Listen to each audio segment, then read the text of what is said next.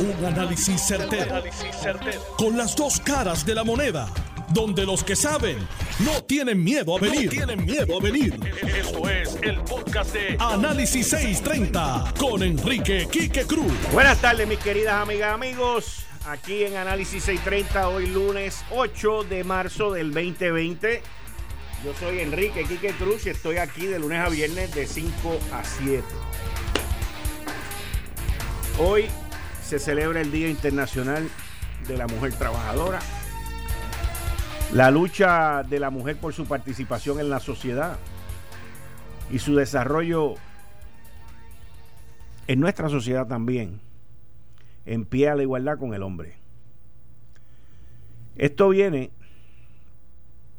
eh, porque lo que haya hecho Cristóbal Colón o George Washington o toda esa gente allá, pues no tiene nada que ver conmigo ni con lo que soy ni con lo que ni para dónde voy. Pero lamentablemente la sociedad era así y gracias a Dios ha evolucionado. Y hoy nosotros, al igual que todos los días,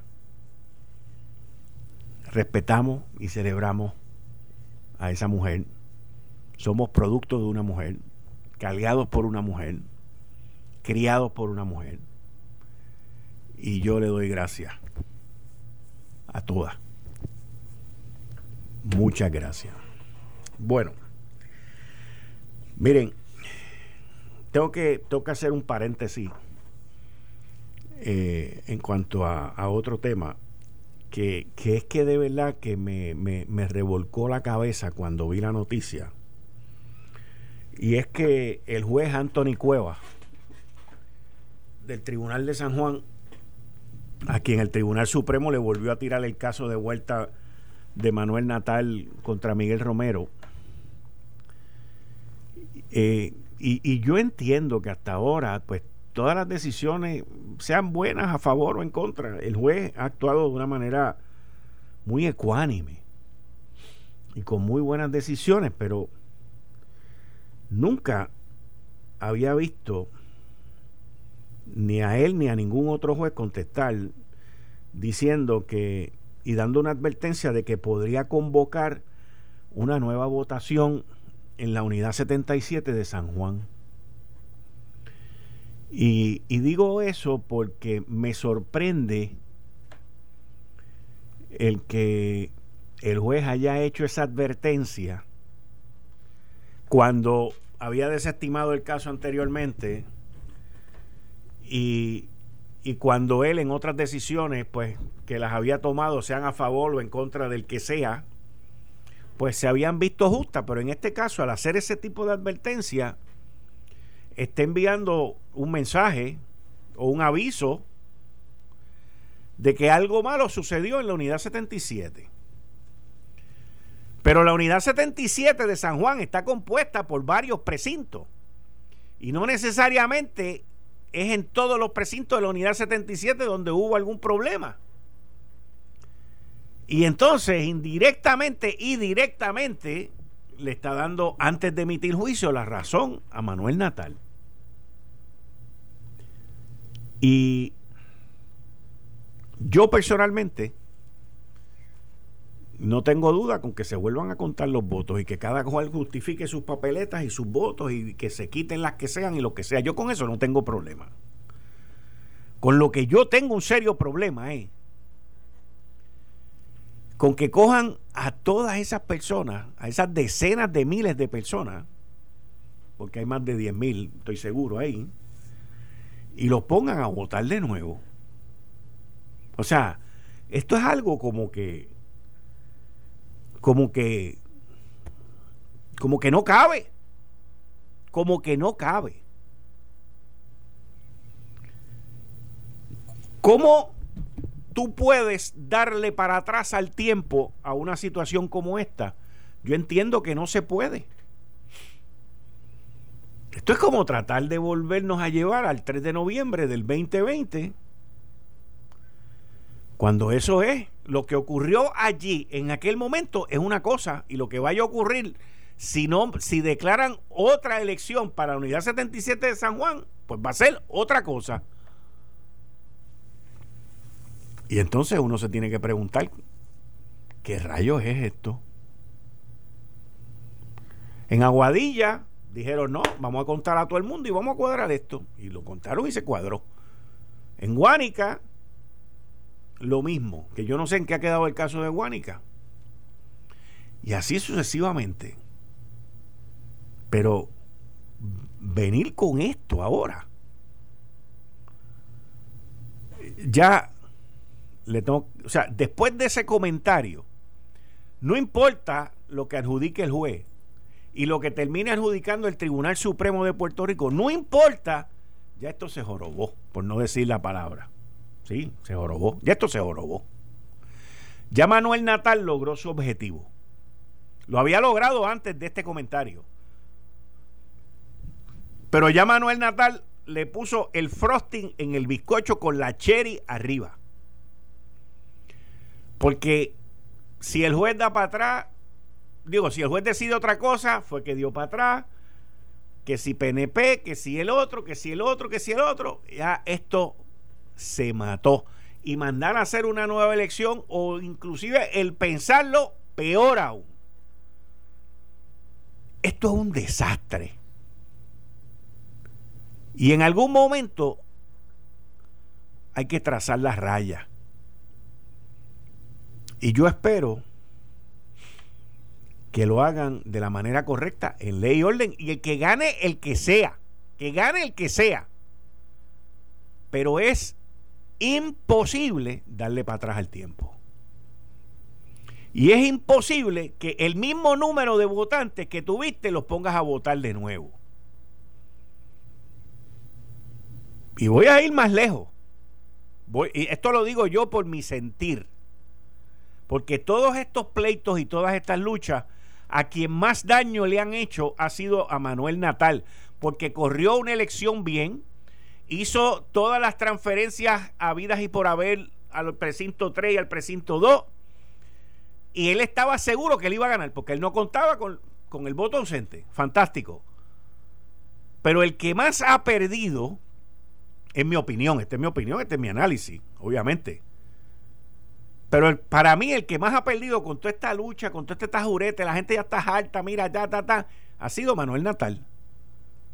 Miren cómo Juan Dalmau ganó, llevó al Partido Independentista Puertorriqueño a un sitial nunca antes visto y se escondió.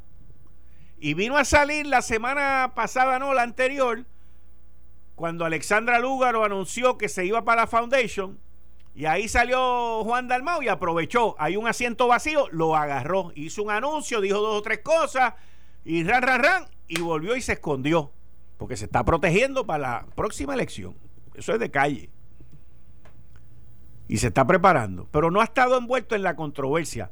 Ese tiempo que ha pasado de allá para acá, de enero 12, cuando, enero 12, 18, cuando Miguel Romero tomó posesión, ese tiempo que ha pasado ha perjudicado a Manuel Natal por los pleitos y ha ayudado a Miguel Romero, que estoy seguro que mucha gente que no votaron por él, hoy van a votar por él.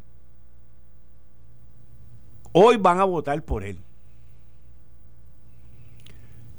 Ahora, de igual manera les digo que el volver a hacer una elección en esa unidad es algo que no sé, es que es que no lo entiendo y como no lo entiendo, pues dije lo que dije y se acabó. Pero vamos a ver en qué termina esto. Esto, por lo que salió hoy, no parece que vaya a terminar bien. De ninguna manera va a terminar bien. De ninguna manera va a terminar bien. Lamentablemente esta elección se va a tener que concluir en el 2024 si es que Manuel Natal vuelve a correr por la alcaldía de San Juan, que a mi opinión también, Manuel Natal tiene cero oportunidades para la gobernación. Él donde único puede lograr algún tipo de avance es en el nicho de San Juan. Es donde único puede. La estrategia para él ganar San Juan se la creó, se la pagó, entiendo yo, en mi opinión, y se la adjudicó la Unión SPT, que también fue la misma que se la creó y se la adjudicó a Carmen Yulín Cruzoto. Y toda esa victoria está basada en transferir gente de otras áreas de la isla, en mi opinión, a los precintos cercanos a la Universidad de Puerto Rico en San Juan. En su momento yo les dije a ustedes, eso se va a sacar. Eso no, yo no tengo duda como eso. Y el trabajo que se está haciendo con la gente que me están haciendo el trabajo, lo están haciendo muy metódicamente y eso va muy bien. E inclusive, si se fuese a crear otra elección en la unidad 77, tendríamos que mirar los precintos 3 y el precinto 2 a ver cómo cómo está todo eso, las transferencias que se hicieron y todo, porque ya que vamos a votar, pues vamos a votar completo. Y entiendo que Miguel Romero ganaría más sólido, muchísimo más sólido, después del desastre que Carmen Yulín Cruzoto ha dejado en San Juan con el Partido Popular Democrático como cómplice. Pero las noticias cambian, mis queridas amigas y amigos, y veremos a ver cómo va a terminar esta. Vamos a ver. Yo me pregunto qué estarán diciendo los jueces del Tribunal Supremo que mandaron esto para, para el Tribunal de Primera Instancia, porque no creo que ellos esperaban ese tipo de comentarios. Y lo que a veces el tú no querer resolver las cosas se convierten en problemas más grandes y en situaciones completamente inesperadas. Y yo creo que los jueces del Supremo pues están viendo ese nuevo... ¡Ya, rayo! Toda esta gente está sin luz. Sin agua sin agua. Desde anoche, sin agua. Autoridad de Acueducto Alcantarillado. Urbanización Monte Carlo, Colina de Monte Carlo, Monteatillo, Berwin, Berwin State. Sin agua desde anoche. ¡Wow! Necesitan ayuda. Bueno, miren, hoy que celebramos el Día Internacional de la Mujer y todas esas mujeres y varones también que apoyan los avances de las mujeres en nuestra sociedad, que apuntan y señalan el acoso sexual, el acoso laboral, que se unieron y formaron todas las que había que formar en contra de los acosadores sexuales con el movimiento Me Too. Yo pregunto, ¿dónde están? Yo pregunto, ¿a dónde se fueron? Yo pregunto, ¿qué es de la vida de ustedes?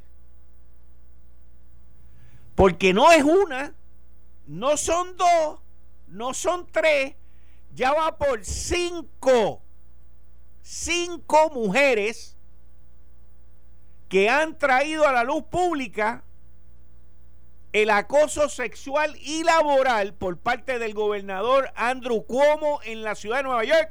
Y el tipo todavía está allí feliz de la vida. No veo marcha. El New York Times ha desaparecido. La información se la está pasando al Washington Post para que ellos sean los que la publiquen porque no se atreven.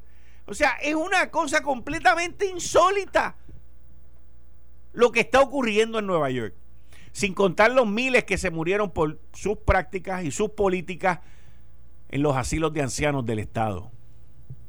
Y yo no veo a nadie, a nada, ninguno de esos demócratas de pacotilla allá, nada, nada, no dicen nada. Los dos líderes legislativos que son demócratas de la legislatura estatal del Estado de Nueva York le pidieron que renunciara. Eso escondido debajo de la mesa. Es un bochorno. Es un bochorno.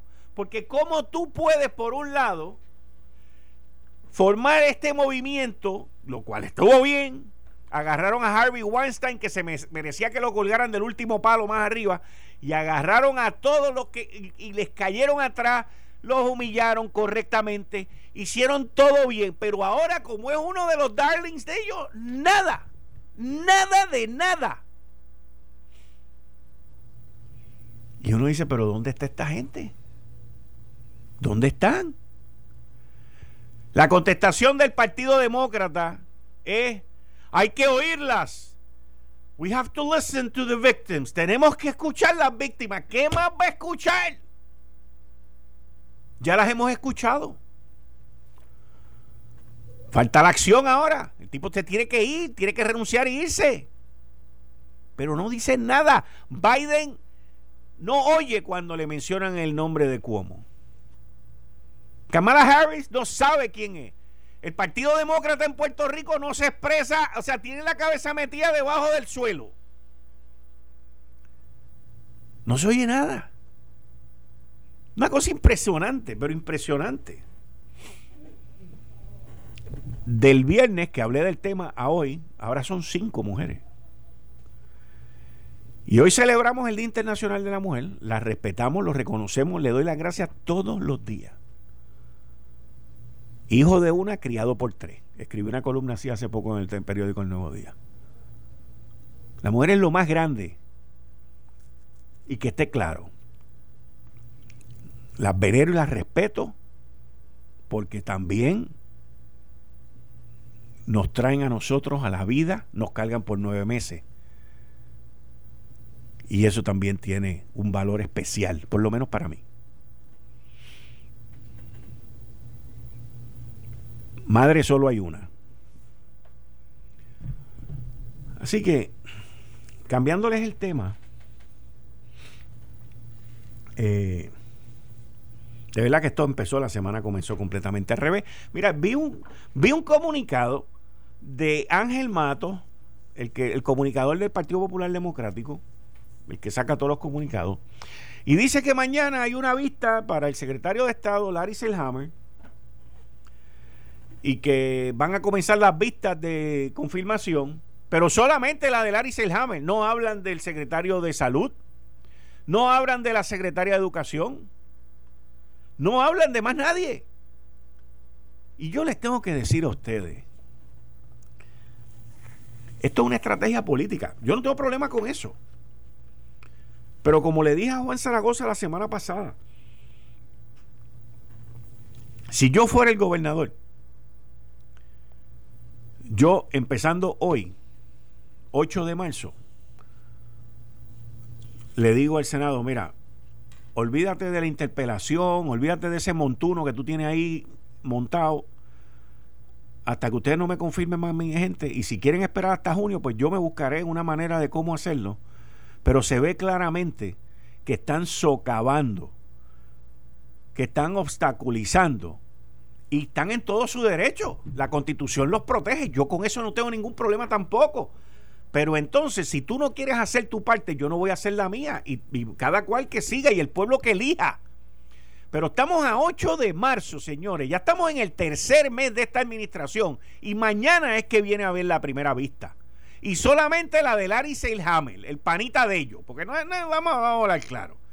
Y tampoco, Larry, no te confíes mucho porque te va a encontrar un par de víboras en el camino. Pero tampoco. Mañana van a dar un show allí. No, mira, mañana van a tratar a Larry como se lo merece. Fue compañero de ellos. Mañana ustedes van a ver un Kiss Me Goodbye. Para demostrarle al pueblo de Puerto Rico que nosotros nos portamos bien. Y la Cámara lo atenderá cuando le dé la gana. Pero es con Larry. Para demostrarnos una mentira porque es una mentira. Esto es un montaje. Esto está todo políticamente orquestado, organizado, para demostrarle de que estamos haciendo algo. Mayay. No estamos haciendo nada. Solamente para que no joroben más. Lo vamos a llamar aquí, vamos a tener una vista, nos vamos a tomar un café, nos vamos a tomar una foto para que salgan los periódicos el miércoles y Kiss Goodbye, qué chulería, wow, comenzó el proceso, pack, y de momento, pocket, y te diste contra la pared porque de ahí no va para ningún lado. Esto crea un problema serio de gerencia, de gobernanza, aunque lo quieran minimizar, esa es la verdad. Por eso que lo están haciendo. Las agencias en Puerto Rico gubernamentales están politizadas a la máxima potencia. Y los empleados allá adentro son tribu. Y el que está allí sin confirmar está frito. Pero lo peor, lo peor, lo peor, lo peor, lo peor, lo peor de todo, de todo, es que en medio de una pandemia, donde se pasan jorobando con las vacunas, con esto, con aquello, no confirmen al secretario de salud. Eso es lo peor, eso es, eso es crímenes en contra de la humanidad. Eso está mal, de todos, de todos, de todos, de todos, de todos. El peor es el que no haga nada en confirmar al secretario de salud del doctor Carlos Mellado. Si no lo quieren confirmar, también está mal. Cuélguenlo y que pongan a otro. Pero eso está mal, eso demuestra irresponsabilidad, eso demuestra falta de humanidad, falta de interés salubrista, porque lo tienen con un revólver en la cabeza. Si haces esto, ten cuidado. Si haces aquello, tienes que tener cuidado. Y viene el otro idiota y le dice, no, no hagas eso porque entonces no te van a confirmar. No, no hagas aquello. Ah, aquel me dijo que si hacías esto te confirmaban. Todo ese juego se está dando ahora y el Partido Popular lo sabe y el PNP lo sabe y el gobernador lo sabe y José Luis Dalmau lo sabe. Aquí el nombramiento más importante que debe de tener prioridad es el del Departamento de Salud y el comunicado de Ángel Mato no dice nada del de salud, solamente habla de Larry Selhammer y el secretario de Estado. Ya vamos para tres meses, señores. Estamos en el tercer mes de esta administración y la primera vista va a ser mañana. Con alguien que no tiene nada que ver con la salubridad de Puerto Rico, con la pandemia y con lo que está pasando aquí. Nada que ver. Y eso le demuestra a usted una cosa. Una sola cosa. Que la politiquería vale más que la salud del pueblo. Más nada.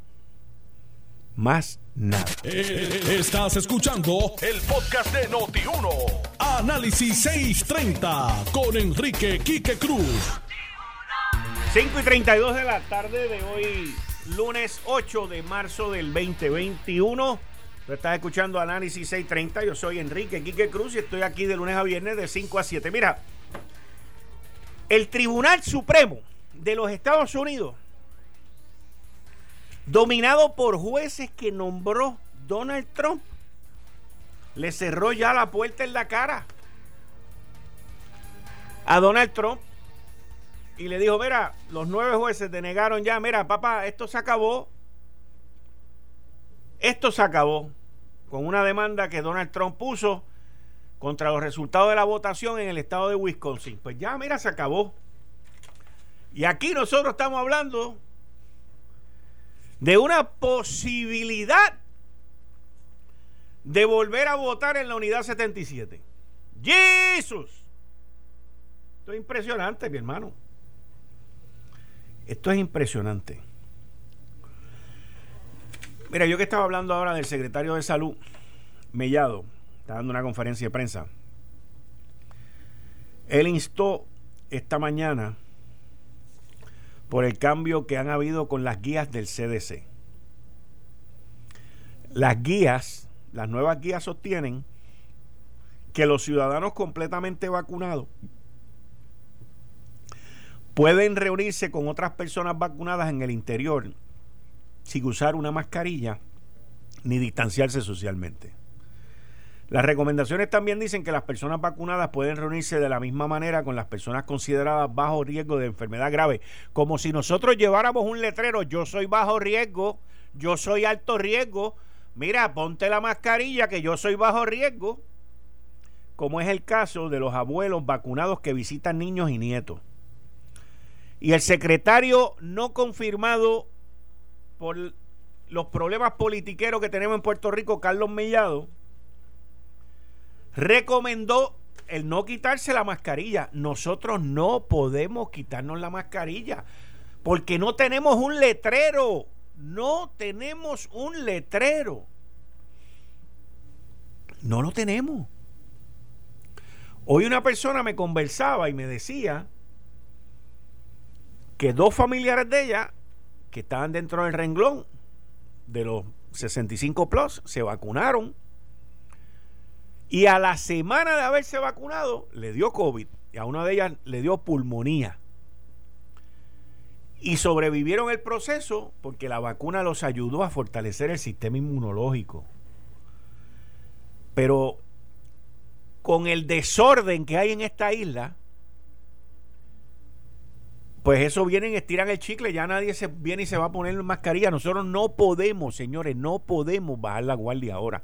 A nosotros nos ha ido bien, dentro de todo el sufrimiento que ha habido, dentro de todas las situaciones que hemos vivido, nos ha ido bien. Y ahora que las vacunas están empezando a fluir de nuevo, que, hay una tercera vacuna aprobada y que el secretario de salud, el gobernador ya anunció que no va a bajar la guardia. Y, y yo les tengo que decir, los llevo pegados del corazón con el abuso, porque es abuso que se ha cometido contra la industria de alimentos preparados.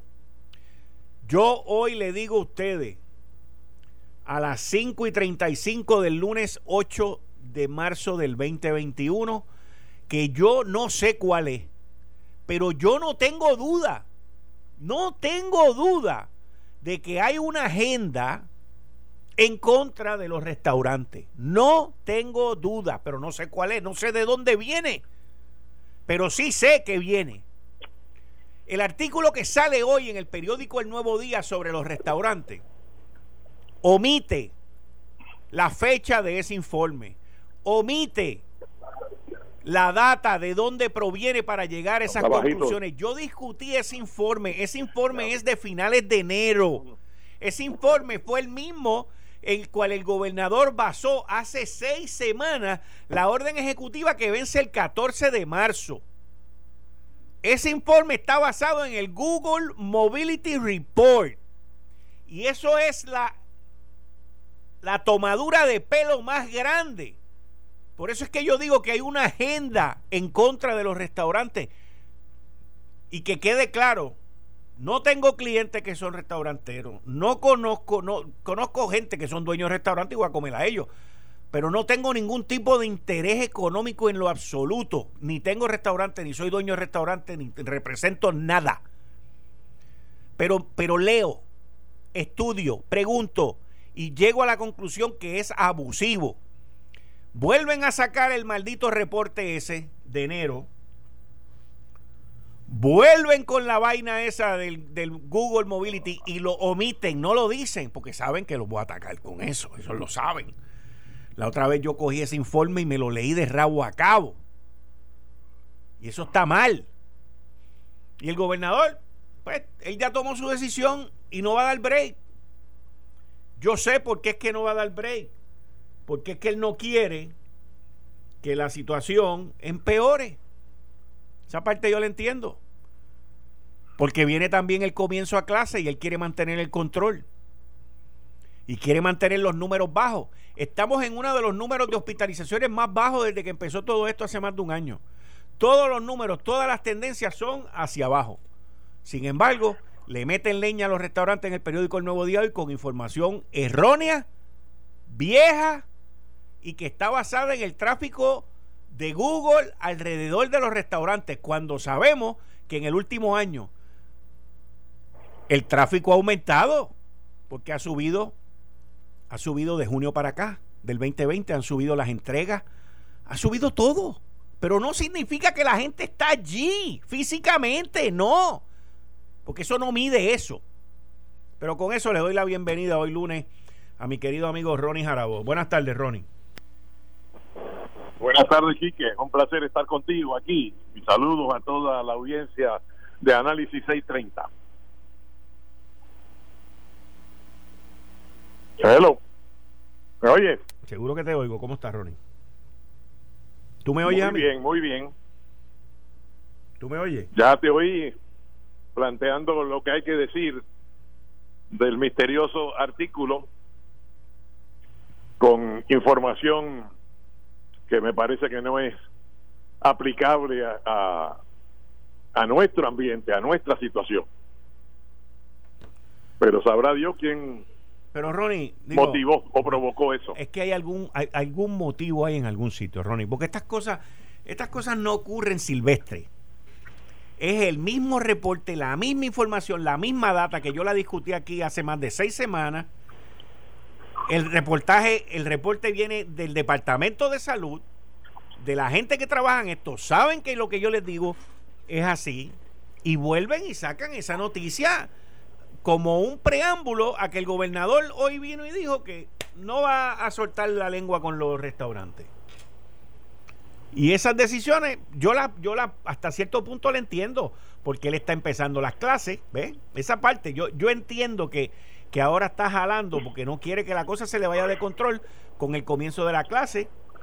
Muchos experimentos a la vez. Correcto, correcto. Está empezando las clases, está abriendo un número de escuelas y no puede soltar entonces el lado de los restaurantes. ¿Ves? Para que no se le vaya la cosa fuera de, de sitio, para que no se desencaje de nuevo como nos pasó el año pasado. Eso aparte yo le entiendo. Pero, mano, díganme las cosas como son. No me vengan con información vieja, con información, con una data que no es científica, porque el Google Mobility Report no es científico. No lo es. No lo es. Entonces me vuelven a sacar lo mismo que sacaron en contra de los restaurantes la vez anterior para utilizarlo ahora de nuevo. Pues está bien. Ah, bueno, yo siempre he dicho que la palabra que más va a caracterizar la administración Pierluisi es gradualmente. Así que si va a haber algún cambio, eh, va a ser gradual. Y yo creo que estás este, en lo correcto en pensar que en este momento pues no va a haber una liberalización como aspiraba el, el sector de de restaurantes que con tanto cuidado y con tanto esmero han guardado, con excepciones, ¿verdad? Pero han guardado las normas de distanciamiento y seguridad. Estoy de acuerdo. Estoy de acuerdo. Te está, te está retirando, te oigo bien. Que estoy de acuerdo, estoy de acuerdo. Bueno, pues vamos por otro asunto. Tu amigo Rick Scott dio una puñalada inesperada. Mira, a la causa de la estadidad. Y tengo que confesar que me ha sorprendido mucho. A mí no me sorprendió. Porque hasta la propia comisionada residente Jennifer González identificaba a Rick Scott como uno de los paladines del esfuerzo a favor de la estadidad y ha venido a, a sacar el, el mismo argumento de Jeff Bush el mismo asunto que mencionó Larry Seilhammer que tanta controversia creó. Eh, a mí no me sorprendió. que decir que a mí no me sorprendió. ¿A ti no te sorprendió? No, y no, no estoy de acuerdo. ¿Tú esperabas eso de Rick Scott? Sí, te voy a decir por qué. Te voy a decir por qué. Primero, se tardó mucho en contestar. Segundo, al contestar de la manera que contestó, el mensaje no es Puerto Rico, el mensaje es que él quiere ser el candidato a la presidencia de los Estados Unidos para el 2024 por el Partido Republicano y le está hablando a la base de Donald Trump. Bueno, pues si, si ese es el mensaje que le quería dar a la base, creo que se equivocó porque le está hablando a la base, pero lo escuchan los votantes puertorriqueños del estado de la Florida, que lo respaldaron masivamente para que él lograse ganar por 1% la elección. Y yo creo que ese votante estadista que escuchó la campaña que hicieron los estadistas en Florida para respaldar a Rick Scott, el gran amigo de Puerto Rico, esos votantes se sienten traicionados por Rick Scott. Así que ese es un error político que le va a costar en el futuro. A lo mejor él cree que puso una pica en Flandes al plantear que había que ocuparse antes de bregar con la estabilidad y el estatus político de la deuda pública. Eh, a este no lo pueden llamar al caucus como hicieron con Larry Selhammer, eh, pero no esperaba, estoy seguro que Jennifer no esperaba un comentario de esa naturaleza y de ese alcance de ese legislador. Es él el que no podía decir eso, eso lo podía decir otro, pero no Rick Scott. Sorpresa te da la vida, la vida te da sorpresa, decía Pedro Navaja en su canción. Y esa es una de las sorpresas. Yo te voy a decir, a mí me toma, el que, el que no me sorprenda, significa que no me lo No quiere decir que no te moleste. Exacto, y que no me lo esperaba. Yo no esperaba algo así de él. Yo lo que hice fue interpretar lo que yo leí después que él hizo lo que hizo. Yo jamás. Bueno, pues supongo que entonces esta persona no va a presentar el proyecto en el Senado junto con, con Heinrich, el senador de, de Nuevo México, ¿verdad? Este, de New Mexico, eh, porque ella claramente le ha planteado una objeción de marca mayor. ¿verdad? Sería inconsistente que él ahora firmase un proyecto con, con Heinrich y, Marco Rubio, que a lo mejor da otro patinazo Marco Rubio.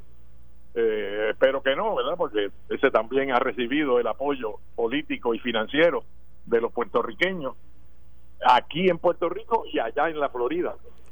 Yo tengo muchísimas. Es la hora de la verdad cuando uno sabe quiénes son los amigos y quiénes son los enemigos. Exacto. Y los amigos cuando tú estás en las buenas y los amigos que no existen cuando estás en las malas. Eso es así. Yo te digo que yo tengo mucha gente que me escucha alrededor del mundo entero de los Estados Unidos, especialmente también de la Florida, por la comunidad tan grande que hay allí. Y ustedes que están en la Florida escuchándome, yo les digo que por favor llamen a la oficina de Rick Scott. Llámenlo y díganle que usted, si no está de acuerdo, llámelo. Si usted no está de acuerdo, llámenlo y se lo dicen. Que no cuente con el voto suyo. Porque esta gente es la única manera como bregan, es así. Pero tiene que venir de allá. No puede venir de acá. Tiene que venir de allá. Ustedes tienen el voto. Nosotros somos una mera colonia. la colonia no tiene nada que ver con esto. Lo que tiene que ver es que ese hombre empeñó su palabra y los votantes puertorriqueños estadistas votaron por él en Florida y le dieron el triunfo.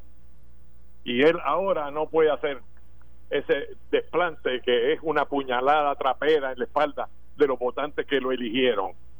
Y eso cualquier estadista desde acá o desde allá, cualquier estadista valiente aquí lo tiene que plantear, pero para que lo lean allá, para que lo lean allá porque yo estoy seguro que el demócrata que perdió, Bill Nelson, no hubiera hecho eso. Estoy de acuerdo. Sabía del voto estadista en, el puertorriqueño en la Florida y no hubiera hecho eso. Y, y, entonces, el que menos uno lo esperaba, el Rich Scott, viene y lo hace. Vamos a ver cómo reaccionan los, los muchachos aquí del campo azul, de la trinchera azul. Si se quedan calladitos como en misa o si hacen lo que deben hacer, que es condenar esas expresiones. Eso es lo que hay que hacer, condenar esas expresiones. Eso mismo es lo que hay que hacer. Pero hay que llamarlo y decírselo a él allá. Sí, señor, sí. Porque aquí hubo mucha gente, mucha gente que se volcó en la primaria de Rick Scott contra Bill Nelson. Eso es así y apoyaron a Bill, a, a Rick Scott y le pasaron el rolo a Bill Nelson, que era el favorito, el incumbente y todas estas cosas. Y ahora miren lo que el individuo hace. ¿Por qué? Porque quiere correr para la presidente. Oye, esa carrera de la presidencia la veo viendo. Él fue uno de los que votó, de los que apoyó a, a Donald Trump el 6 de enero. Son muy amigos, son muy amigos. Pues. Pues, pero yo espero que el Partido Republicano recapacite y, reconsidere sus pasos y, vuelva a una posición más central a políticos como, como Jeb Bush y Pete Romney, eh, republicanos eh, de esa de esa orientación moderada y no que ahora sigamos esclavos de Donald Trump, ¿verdad? Digo, sigan los republicanos, yo no soy republicano, pero pero eh, creo que es bueno para la democracia americana tener dos partidos de centro eh, que difieren sobre algunos asuntos fundamentales, pero pero que ocupan esa eh, no ninguno de extrema izquierda o derecha, que puede tener sus alas o sectores de, de, esos extremismos, pero pero no es lo que prevalece, no es la corriente principal de los partidos dominantes, ¿verdad? Y si el Partido Republicano no hace eso, eh, veo difícil su camino. No importa quién sea el candidato demócrata en las próximas elecciones. Así mismo es. Así que Rick Scott que encabulla y vuelve y tira, que recoja vela eh, y, lo vuelva a pensar, porque hay muchos votos hispanos en, en, Estados Unidos eh, y los republicanos tienen el problema de que los demócratas le llevan la inmensa mayoría de ese voto hispano, eh, pero él tuvo un respaldo del voto hispano en Florida y si quiere tenerlo para la presidencia, tiene que asumir unas posiciones más de centro político y menos de extremismo típicos de Donald Trump. Así mismo es. Así mismo es. Tú sabes que ayer. ahí, Quique? Sí, tú sabes que ayer se celebró el 56 aniversario del Domingo Sangriento, lo que se conoce como Bloody Sunday. Ese es el, el domingo sangriento que ocurrió en Selma, donde los policías le cayeron a palo a, en, el, en Alabama. Edmond, Selma, Alabama, sí. Exacto, en Selma, Alabama. Que allí fue donde también este por poco dejan muerto al, al congresista Lewis, que falleció reciente, hace poco.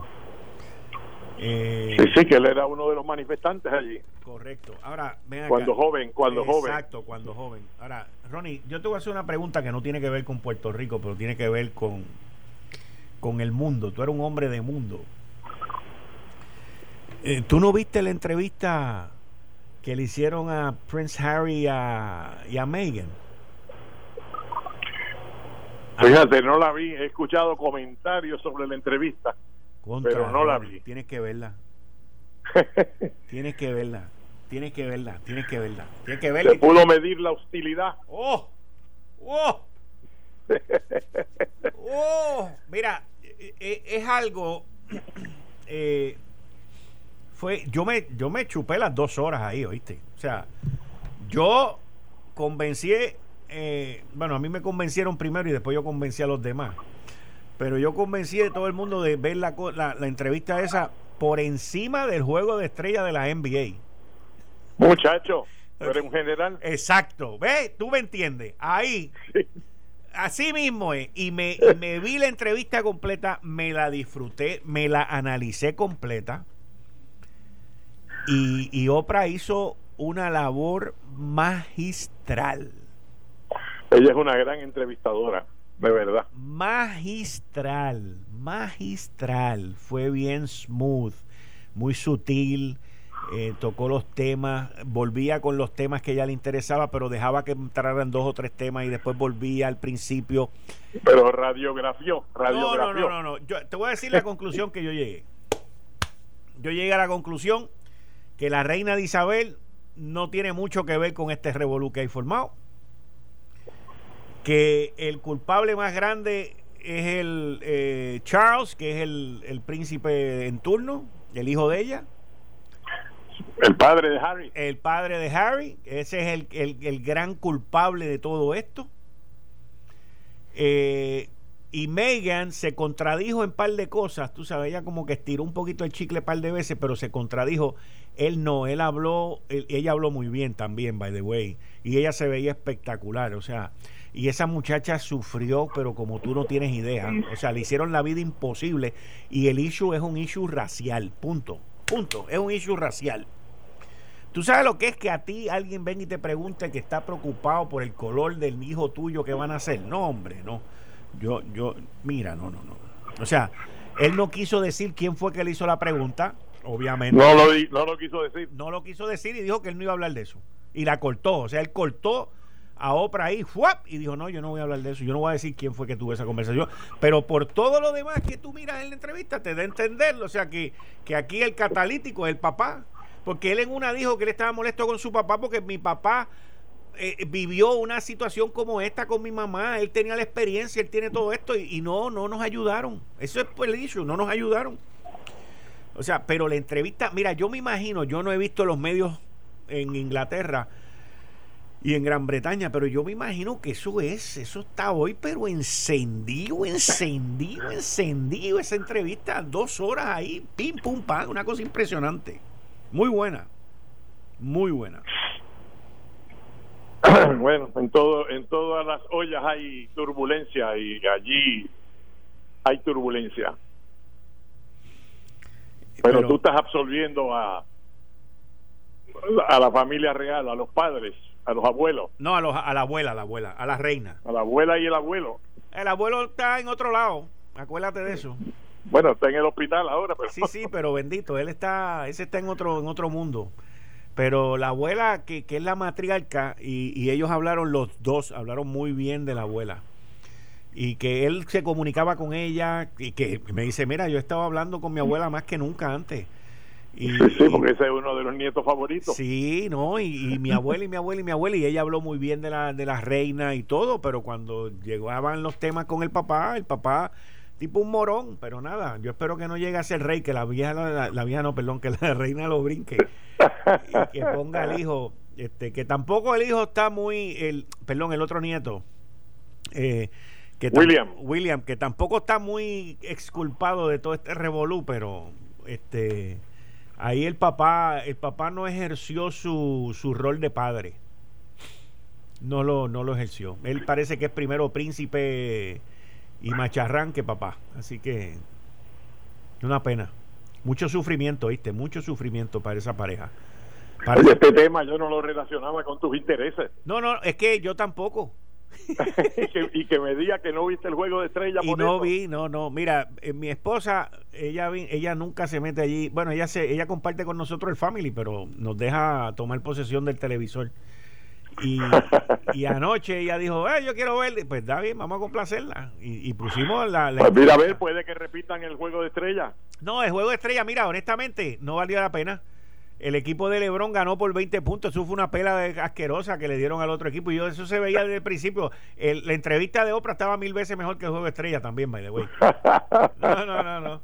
ah, o sea que viste el principio del juego. Sí, vi, vi el principio, vi la competición, la competencia de, de, los tres puntos y vi varias cositas, pero cuando empezó el juego la entrevista estaba mil veces mejor. Y te voy a decir, la primera hora fue con Megan solo y estuvo ah, buena, estuvo buena, estuvo buena. Pero la otra parte, cuando el tipo entró, que él empezó a pepitar ahí las cosas y a darte a entender, ahí sí que la cosa se puso bien, bien difícil.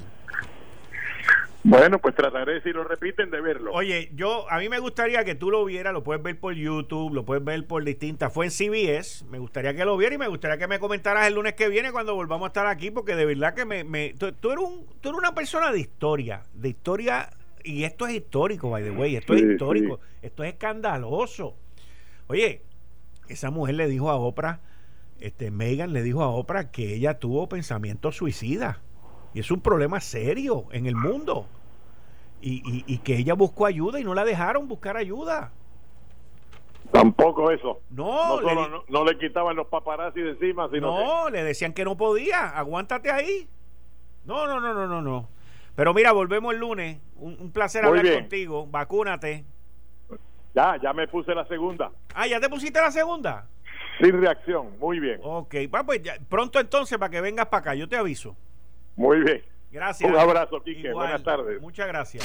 Esto fue el, podcast de Notiuno. Análisis 630 con Enrique Quique Cruz. Dale play a tu podcast favorito a través de Apple Podcasts, Spotify, Google Podcasts, Stitcher y notiuno.com.